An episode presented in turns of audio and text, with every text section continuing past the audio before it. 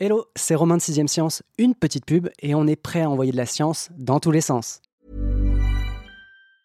When you're ready to pop the question, the last thing you want to do is second guess the ring. At BlueNile.com, you can design a one-of-a-kind ring with the ease and convenience of shopping online. Choose your diamond and setting. When you find the one, you'll get it delivered right to your door. Go to Bluenile.com and use promo code LISTEN to get $50 off your purchase of $500 or more. That's code LISTEN at Bluenile.com for $50 off your purchase. Bluenile.com code LISTEN. On vit très bien sans savoir. Alors là, n'importe quoi. Quand vous comprenez pas, vous dites c'est pas faux. Je n'ai pas dit que ce serait facile, Néron.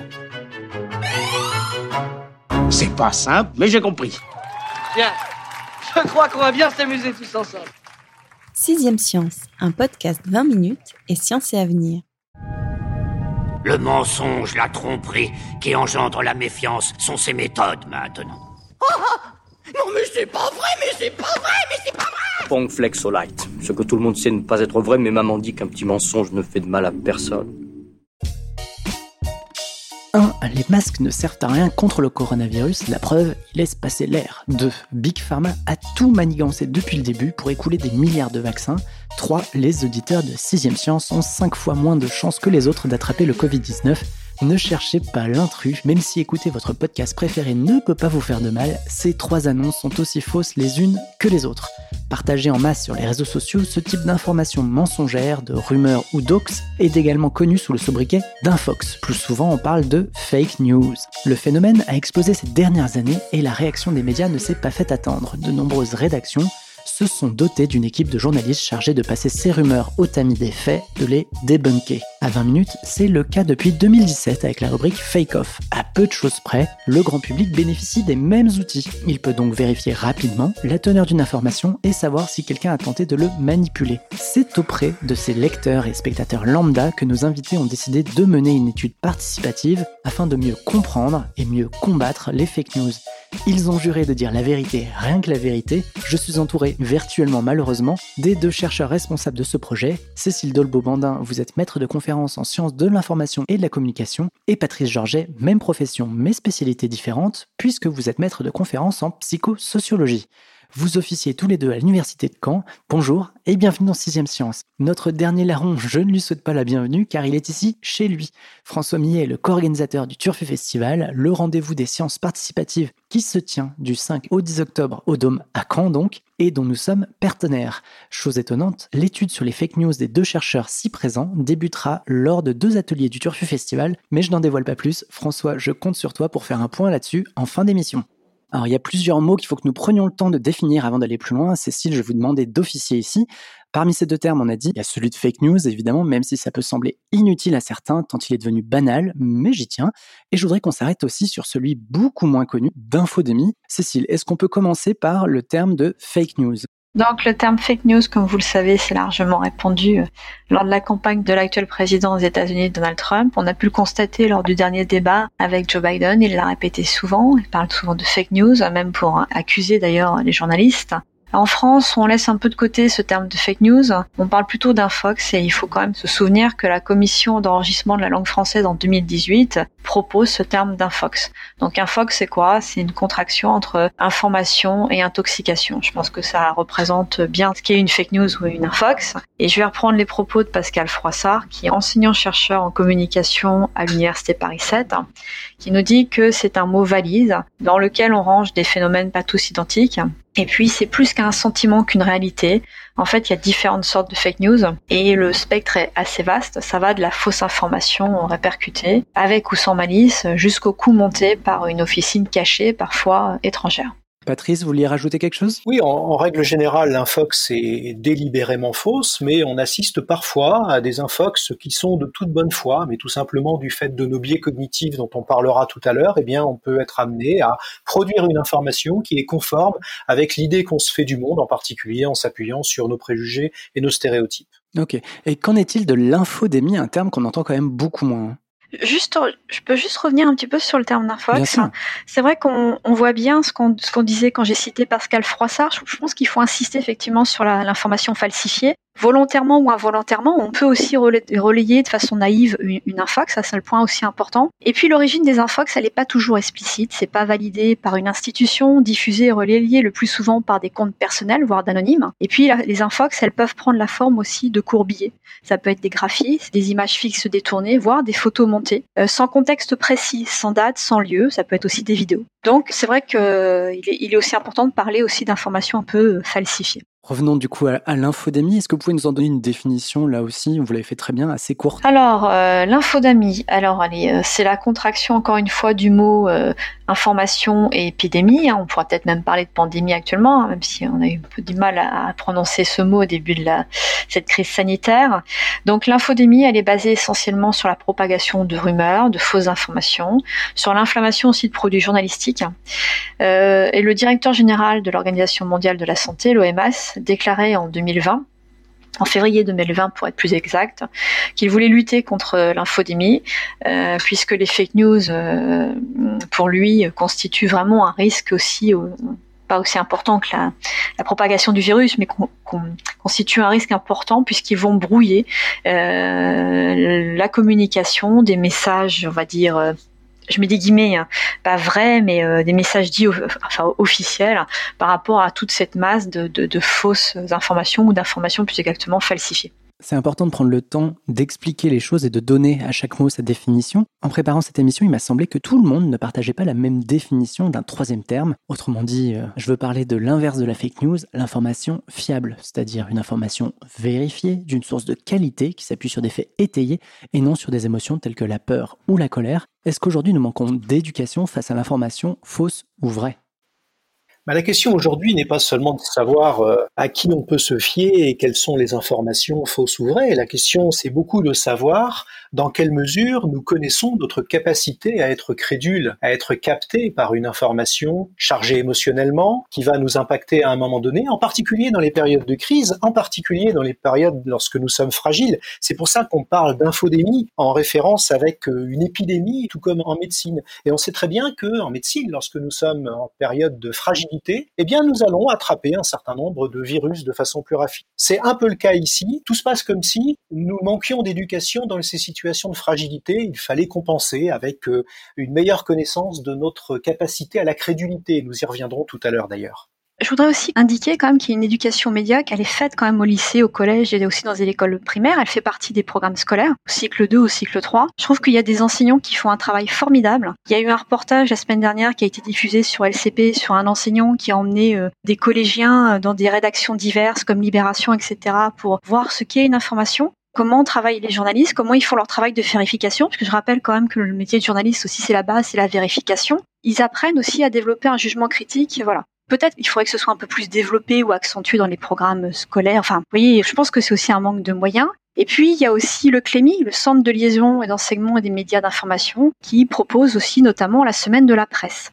Et puis, il y a d'autres associations, hein, comme l'association 36912 de Serge Tisseron, qui va permettre de cadrer, d'accompagner les personnes de tout âge au niveau des écrans. Et puis un dernier point, je termine sur l'éducation média. Là, j'ai parlé de l'école parce que quand on parle d'éducation, on parle quand même à école, lycée, collège, école primaire. Moi, c'est la question, ce qui m'intéresse, c'est après. Et après, ceux qui ne sont plus à l'école, on fait comment?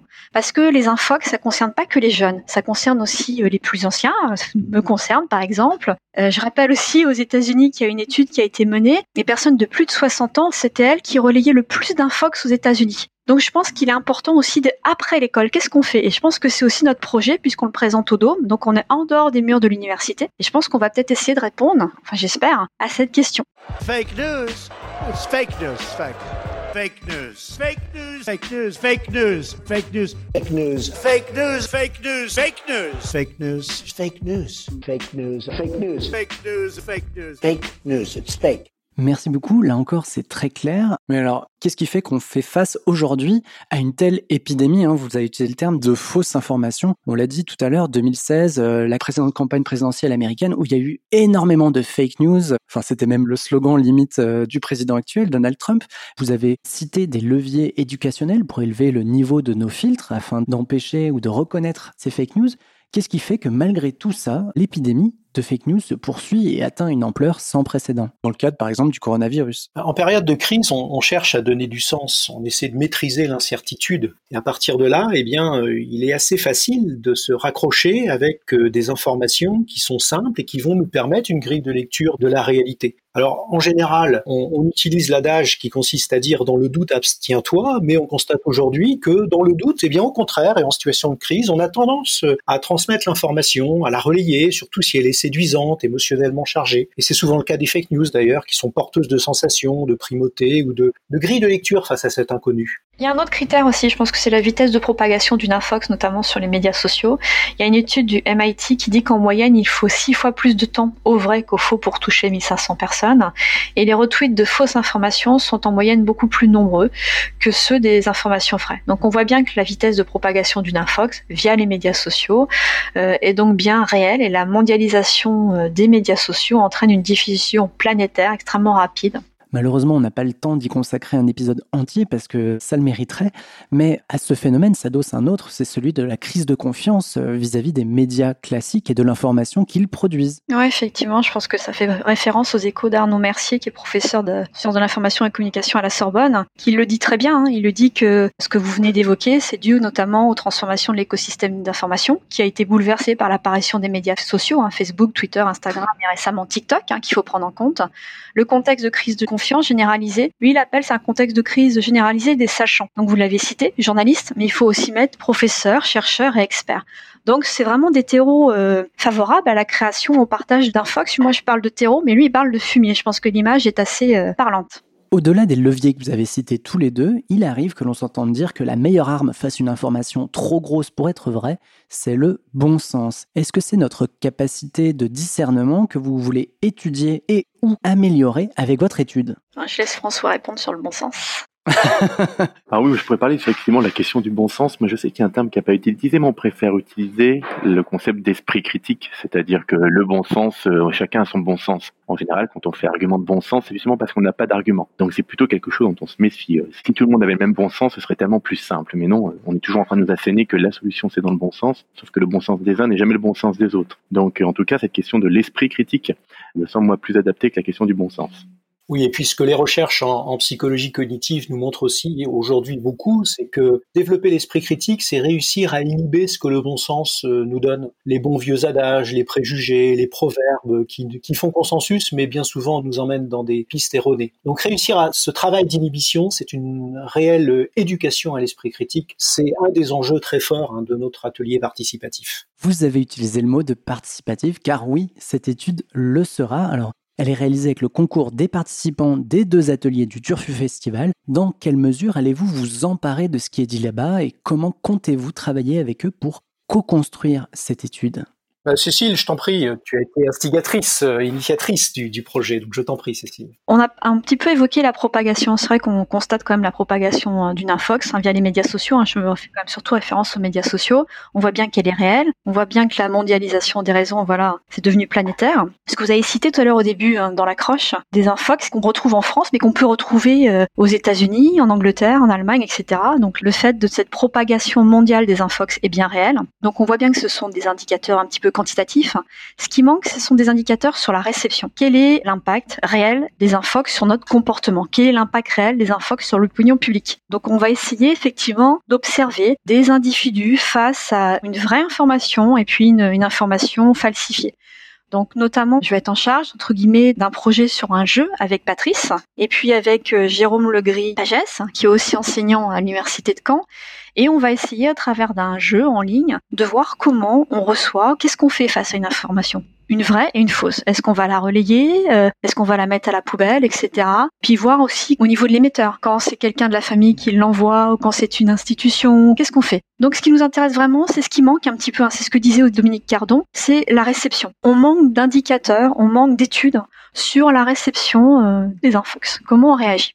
François, en tant que Bible euh, du Turfu Festival, c'est la première fois que vous participez à une expérience de ce genre? Alors nous, le, Turfu Festival, c'est essentiellement basé sur de la recherche et l'innovation participative. Donc tous les programmes euh, qu'on y mène, qu'on essaie d'y mener, ont cette dimension d'inviter les publics. Là, l'élément qui est assez particulier vraiment sur euh, ce qu'on va faire avec les collègues Patrick Georgier et Cécile Dolbeau, c'est qu'en plus de ces créations d'outils, en plus de cette mise en test, c'est-à-dire de mettre dans les mains des participants des éléments et puis de voir comment ils s'en saisissent et ce qu'ils en font, on va aussi inviter les publics à imaginer un protocole de recherche, de voir comment eux-mêmes, s'ils avaient à mettre en place un programme de recherche sur cette question de l'infodémie, comment est-ce qu'ils s'y prendraient, comment est-ce qu'ils le travailleraient? Parce que c'est vrai que Patrice comme Cécile euh, euh, pourrait revenir dessus, mais aujourd'hui, ce sujet-là, peut-être plus qu'un autre, nécessite finalement la participation de la population. Si la population ne participe pas, on ne peut pas avoir de résultats euh, sur la recherche, sauf si on, on, on, examine la population comme un cobaye. C'est vraiment la particularité, c'est la première fois qu'on va concevoir peut-être un petit bout d'un programme de recherche avec des chercheurs au sein du Turfu Festival. Patrice, vous voulez rajouter quelque chose? Non, je reviendrai euh, plus en détail sur la partie des biais cognitifs. C'est faux. Ce n'est pas faux. C'est faux. C'est vrai. C'est faux. C'est vrai. Et tu le sais très bien. C'est faux et c'est pure calomnie. Patrice, merci de me tendre la perche. Dans un précédent épisode de Sixième Science, Albert Moukébert nous parlait de nos biais cognitifs, il nous alertait dessus, c'est-à-dire sur les rails qui guident inconsciemment nos pensées. Comment allez-vous y confronter les participants de votre étude? Oui, en effet, hein, les rails, euh, le terme est juste, qui guident inconsciemment, ou d'ailleurs tout à fait consciemment. Hein. Euh, on peut être pleinement euh, clairvoyant sur nos biais, ça ne va pas les empêcher d'agir. Alors, on a énormément d'exemples, et puis Albert Mkeber en donnait, donc je ne vais pas revenir, mais simplement à titre d'illustration, vous savez, après un événement, on a tendance à dire ah mais on le savait, on le savait, donc c'était comme ça qu'il fallait faire, euh, le gouvernement s'est trompé. On appelle ça le biais rétrospectif, puisque a posteriori, c'est toujours facile de reconstruire le passé. C'est un biais cognitif dont on est tous euh, dépendants, il est au-delà de notre volonté. On peut être pris par ces biais de façon profonde. Le biais de première impression, tout le monde le reconnaît dans les situations de recrutement, par exemple. On sait qu'il est présent, mais on ne se doute pas de la puissance qu'il peut avoir dans notre jugement. En effet, les biais cognitifs sont au cœur de notre approche.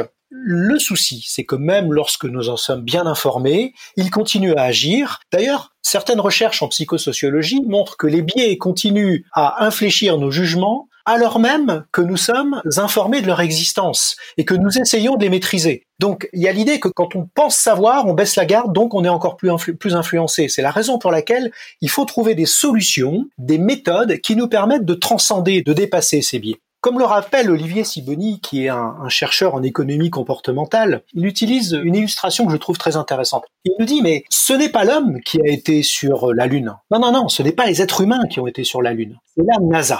Qu'est-ce que ça veut dire? Qu'est-ce qu'il veut dire par là? Eh bien, il nous dit qu'à plusieurs, et en utilisant des méthodes destinées à partager l'information, à contrôler les biais, on peut transcender ces erreurs de raisonnement individuel. Et que finalement, c'est avec une approche collective qu'on va réussir à nous regarder, à se regarder les uns les autres, dans le but de mieux comprendre nos biais. Bien entendu, il existe aussi des biais collectifs, hein, les biais de conformisme par exemple. Mais l'enjeu, c'est vraiment de trouver des patchs, des prothèses si vous voulez, hein, des méthodes pour parvenir à inhiber ces biais. Et j'utilise le terme d'inhibition en faisant référence aux travaux d'Olivier Houdet, qui est euh, chercheur en psychologie cognitive spécialisé auprès des enfants, qui œuvre en particulier pour essayer de trouver des exercices auprès des jeunes dans le but d'inhiber les biais. Et eh bien, ce que nous voulons faire, c'est, à travers ce travail collaboratif, trouver des méthodes d'inhibition des biais auprès des, des adultes, comme le rappelait Cécile tout à l'heure. Et aucun chercheur n'a la science infuse, c'est la raison pour laquelle, pour imaginer ces méthodes, nous allons créer ces ateliers participatifs. Avant de nous attarder sur le sujet des exercices que vous avez prévus, je veux bien qu'on referme rapidement la porte que vous avez entr'ouverte en évoquant le biais de conformisme. Est-ce que vous pouvez nous expliquer ce qu'il en est exactement?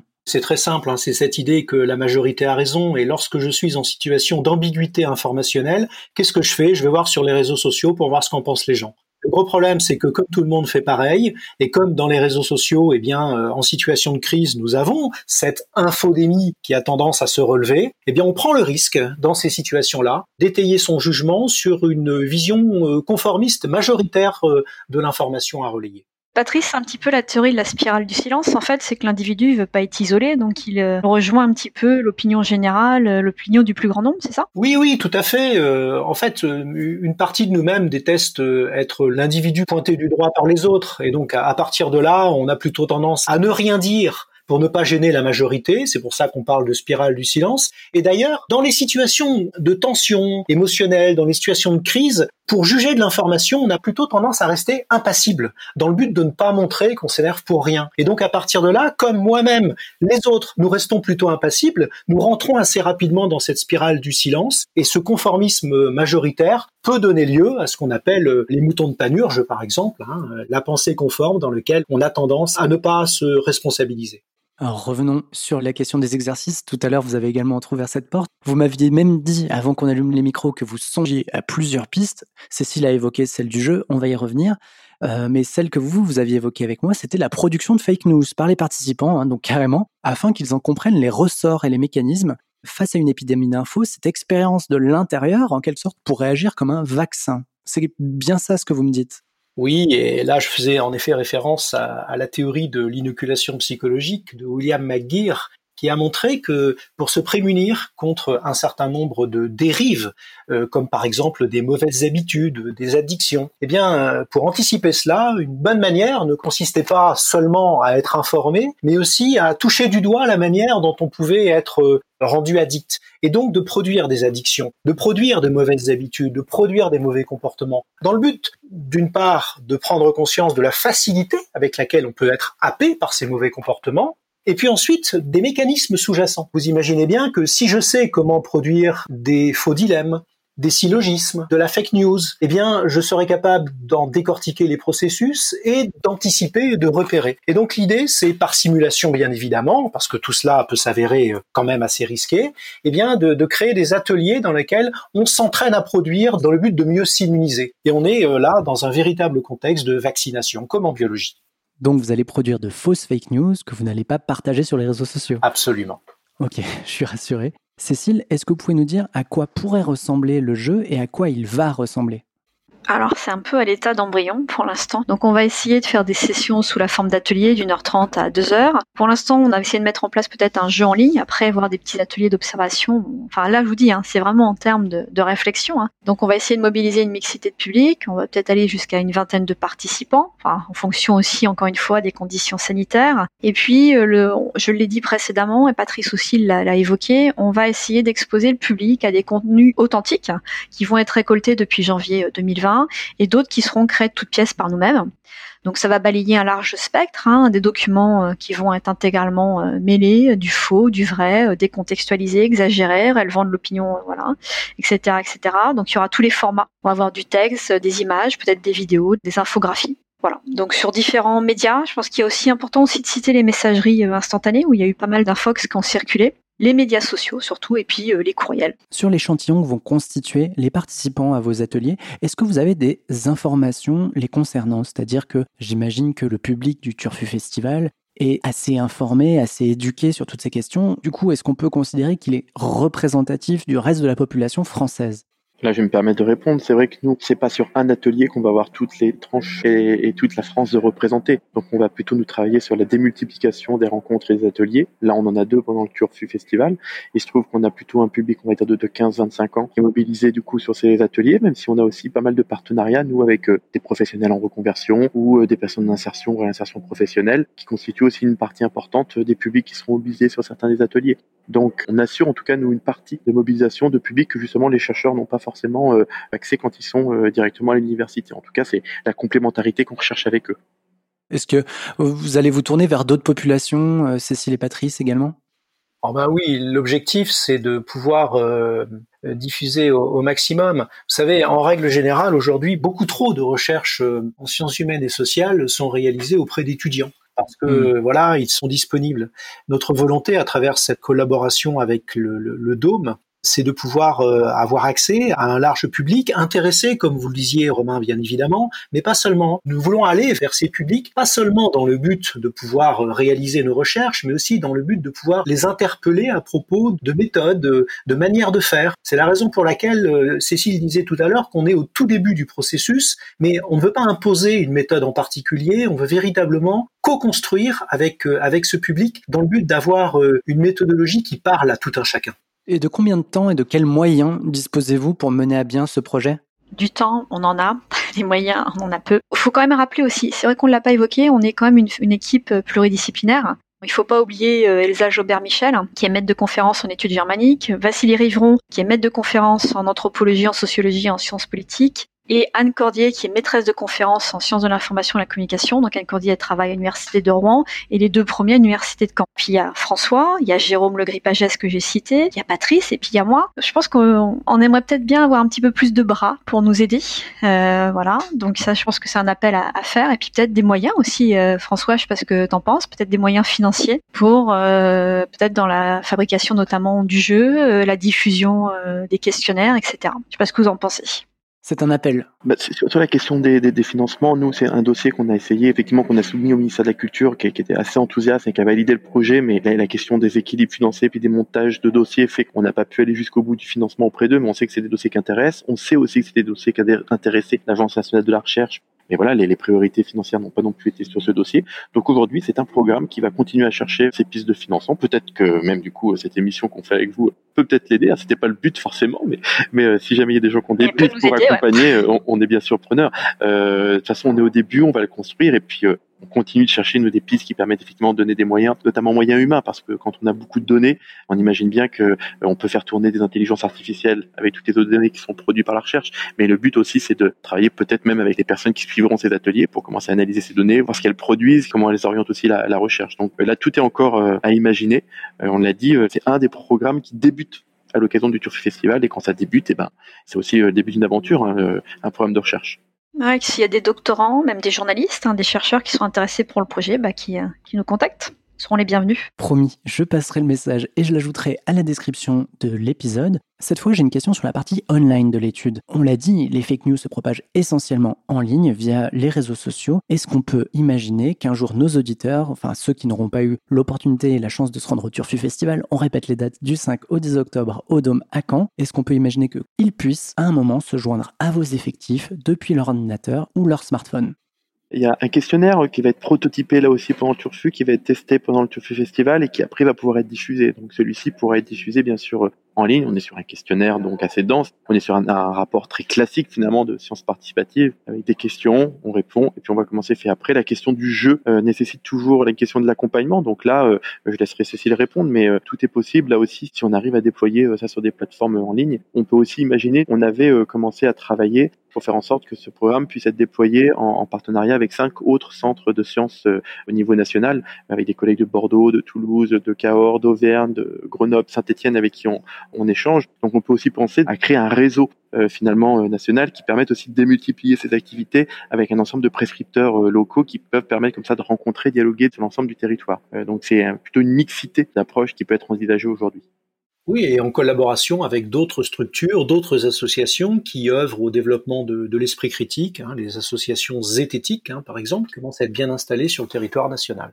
C'est le principe. Ouais. C'est vrai bah Évidemment que c'est vrai. Vous avez jamais dit que ça devait être faux ce terme de zététique, on l'a très peu employé, mais il traduit sans doute quelque chose qui transparaîtra de l'émission, c'est-à-dire la nécessité de changer de conduite vis-à-vis de l'information, de quitter une forme de passivité pour aller vers une forme d'action. Est-ce qu'il s'agit de ça? Je dirais qu'il y a deux choses. Il y a d'une part un principe de modestie. Le principe de modestie, c'est comprendre que chacun d'entre nous, nous pouvons être l'objet, l'impact de cette infodémie et que personne n'est à l'abri. Donc l'idée de base de tout ce que nous faisons, c'est informer à propos de cette nécessaire modestie. Et puis la deuxième chose, c'est que si on parle d'esprit critique, il ne s'agit pas seulement de savoir, il s'agit aussi de savoir-faire. C'est-à-dire être capable de développer des bonnes routines pour checker l'information, pour s'interroger, s'interpeller soi-même. Euh, Est-ce qu'on doit la diffuser? C'est-à-dire exercer une forme d'autocontrôle sur soi, une forme de maîtrise de soi. Et ça, c'est un savoir-faire. Eh bien, les savoir-faire, on les développe euh, à travers l'action. Raison pour laquelle ces ateliers euh, ont une forte conduite d'action. Euh, il ne s'agit pas seulement d'être passif comme dans une conférence, mais de faire, puisque en faisant, on développe véritablement ces savoirs procéduraux bien que vous m'ayez dit qu'on en était qu'aux-prémices, j'ai envie qu'on se projette un petit peu sur l'avenir de cette étude et que vous me disiez quels seraient les résultats rêvés qu'elle pourrait avoir, quelles sont les conséquences que vous l'imaginez? Je sais pas s'il y a des résultats rêvés. Moi déjà j'aimerais bien avoir des résultats vraiment sur la réception. Quel effet une infox a Quel effet sur le comportement de tel ou tel individu, surtout en contexte de crise sanitaire, hein, puisque là les émotions sont fortes, les angoisses sont fortes, on le vit encore actuellement. Est-ce que euh, l'impact est vraiment réel? Est-ce qu'il y a vraiment une contagiosité importante ou pas? Je pense que c'est le point le plus important. De co-construire aussi avec les publics. C'est vraiment l'opportunité de cette recherche avec le Dôme, c'est co-construire peut-être les réponses, les, projets, etc. Et surtout cultiver ce qu'on a dit, hein, l'esprit critique en contexte de crise, c'est-à-dire réapprendre à relativiser, à contextualiser, à nuancer, à recadrer dans tout cet écosystème numérique hein, euh, si contagieux et si indomptable aussi. Je partage vraiment ce qu'a dit Cécile. Hein. Euh, vous voyez, nous, nous, concordons progressivement avec cette idée que le groupe participatif n'a pas vocation à être limité dans la durée. L'idée, ce serait de pouvoir créer un groupe euh, qui dure, qui constitue une certaine forme d'auto-entraînement, euh, d'auto-vigilance, qui puisse, au fil du temps et en fonction des prochaines infodémies, eh bien, servir de point d'alerte, de point de référence peut-être, dans lequel on pourrait aller euh, se former pour être euh, au courant de la vigilance que nous devons déployer et que nous devons diffuser auprès de la population. Effectivement, je reprends effectivement sur ce que tu dis, hein, Patrice. Hein. c'est que nos résultats, ce serait bien qu'ils aient aussi une portée à la fois pratique, on l'a dit, destinée à l'accompagnement des acteurs de l'information, un média et pouvoir public, et puis des citoyens programme de formation à l'école et en dehors de l'école. Hein. Je pense qu'en dehors de l'école aussi est important. C'est ce qu'on va faire aussi au Dôme. On est en dehors de l'école. Donc, c'est vraiment y avoir aussi une portée euh, scientifique. Et puis, euh, je fais un petit clin d'œil. C'est la fête de la science, mais j'aimerais bien dire que c'est la fête de toutes les sciences. Est bien aussi d'intégrer les sciences humaines et sociales dans la fête de la science. Voilà, intégrer ce qu'on appelle, euh, nous, les sciences souples et non pas les sciences molles. Merci, on transmettra le clin d'œil également. Sous-peser, vérifier, googler, recouper, je vous promets que ce n'est pas une fake news, on arrive bel et bien au bout de cet épisode. Avant de vous dire un petit mot, je tiens d'abord à remercier nos invités de l'Université de Caen, Cécile Dolbeau-Bandin et Patrice Georget, respectivement maîtres de conférences en sciences de l'information et de la communication et en psychosociologie. Je ne vais pas retenir plus longtemps François, mais je vais quand même le faire un tout petit peu car j'aimerais bien François que tu nous dises quel est l'esprit un peu de ce Turfu Festival 2020 assez atypique, sachant que cet épisode paraîtra pendant euh, le Turfu Festival. Là, on enregistre le premier jour, mais j'espère que nos auditeurs pourront l'écouter autour du 8 ou du 9 octobre si tout va bien.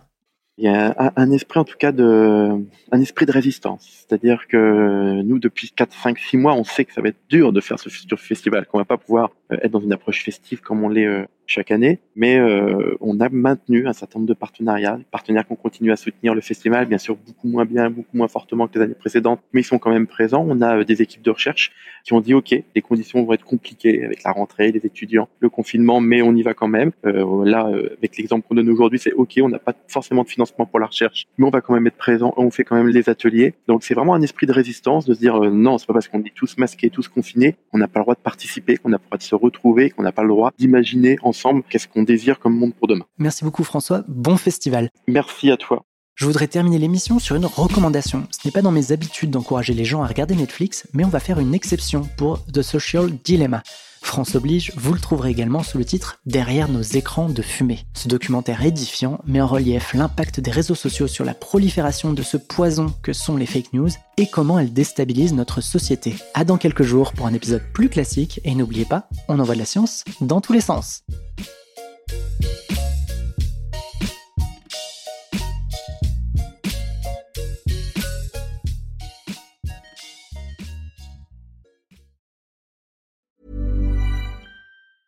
Planning for your next trip? Elevate your travel style with Quince. Quince has all the jet setting essentials you'll want for your next getaway, like European linen, premium luggage options, buttery soft Italian leather bags, and so much more. And is all priced at 50 to 80% less than similar brands. Plus, Quince only works with factories that use safe and ethical manufacturing practices. Pack your bags with high-quality essentials you'll be wearing for vacations to come with Quince. Go to quince.com slash pack for free shipping and 365-day returns. On ne va pas se quitter comme ça. Vous avez aimé cet épisode? Sportif, généraliste, sexo ou scientifique, varié mais toujours bien informé. Découvrez les autres podcasts de la rédaction 20 minutes sur votre application d'écoute préférée ou directement sur podcast au pluriel.20minutes.fr et merci de nous avoir écoutés.